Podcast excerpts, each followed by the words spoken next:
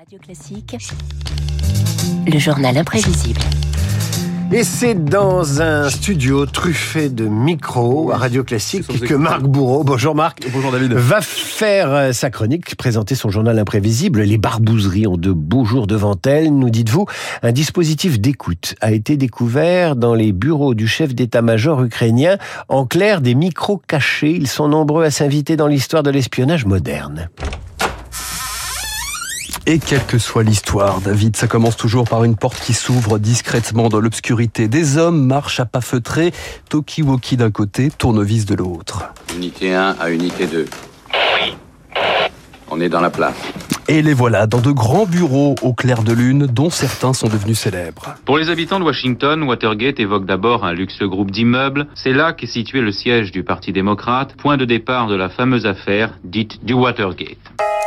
Le Watergate, juin 72, de vrais faux plombiers pris la main dans leur boîte à outils alors qu'ils placent des micros pour saboter la campagne démocrate à la présidentielle. Un vrai polar, un des escrocs, des journalistes d'investigation et un indique du nom de Gorge Profonde, ici avec Robert Redford dans Les Hommes du Président. Nous n'arrivons pas à voir comment le puzzle se met en place. Oubliez le mythe que les médias ont créé autour de la Maison Blanche. La vérité, c'est qu'on n'y trouve pas que des lumières. Et la preuve, une barbouzerie coûte qui coûte très cher, la classe politique décrédibilisée et un président sur un siège éjectable 74, Richard Nixon, inculpé pour avoir voulu étouffer l'affaire, claque la porte. I shall resign the presidency effective at noon tomorrow. Je suis le plombier, pied, pied, pied, pied, j'ai un beau métier. Je fais mon turbin, bam, bam, bam, bam, dans les salles de bain. Oui, mais aussi dans les locaux de, de journaux, figurez-vous. Les Pierre plombiers. Perret pour parler des barbouzeries, alors ça, fallait pas s'y attendre. Et pourquoi pas, les fines lames de l'espionnage, David, ne font pas non plus les meilleurs ouvriers de France. Rappelez-vous de ces plombiers espions surpris un soir d'hiver 73 dans les locaux du Canard enchaîné par le dessinateur André Escaro.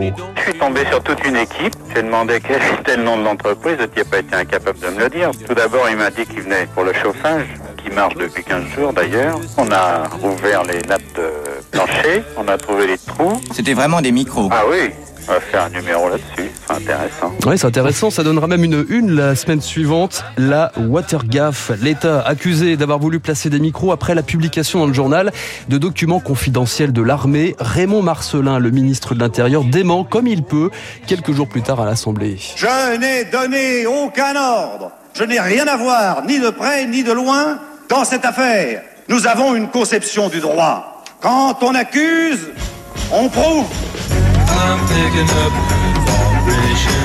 On donne jamais d'ordre formel dans ces affaires-là. Les gens comprennent tout seuls ce qu'il faut faire. Exactement.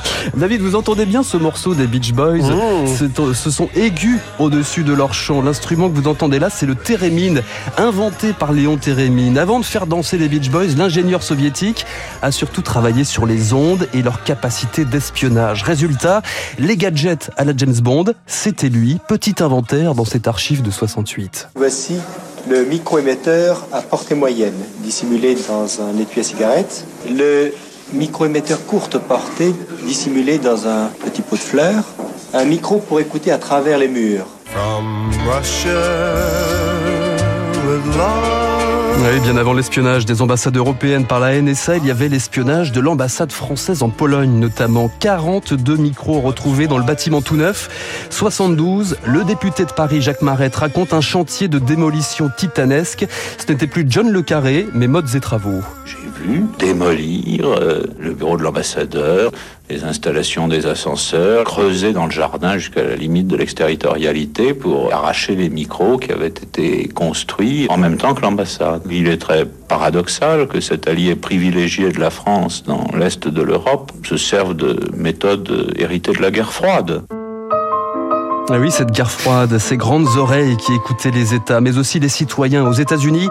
Conversation secrète de Francis Ford Coppola. De l'autre côté du rideau de fer, il y a la Stasi dans la vie des autres. Vous avez fait surveiller tellement de gens. Pourquoi pas moi?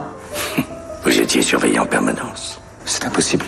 Si ça peut vous soulager, regardez derrière vos interrupteurs. Vous La- savez tout. La vie des autres, l'histoire d'un capitaine discret qui surveille un dramaturge et finit par le protéger secrètement de tout soupçon.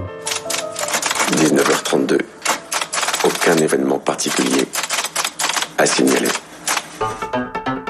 Et puis écoutez, l'intimité des gens, c'est aussi un ressort comique et on va finir par ça. Le grand blond avec une chaussure noire qui se retrouve malgré lui au cœur d'une affaire d'espionnage. J'ai découvert les micros tout à fait par hasard.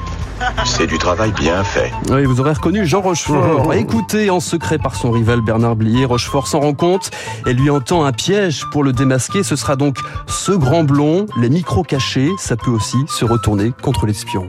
Le type qu'on doit accueillir, qui est-ce? Prenez n'importe qui, un homme dans la foule, le plus anonyme possible. Ce qui compte, c'est que Milan morde à l'hameçon.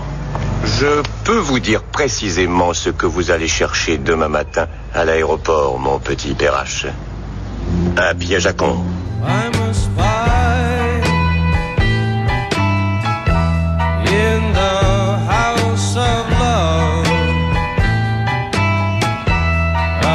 Les Doors pour conclure le journal imprévisible de Marc Bourreau qui, je dois vous prévenir, a été enregistré, mon cher Marc. Je crois que nous sommes sur écoute, David. Mais c'est pour la bonne cause, puisque c'est pour les podcasts de radioclassique.fr. Il en sera de même pour le décryptage de David Barou, qui est un agent très écouté.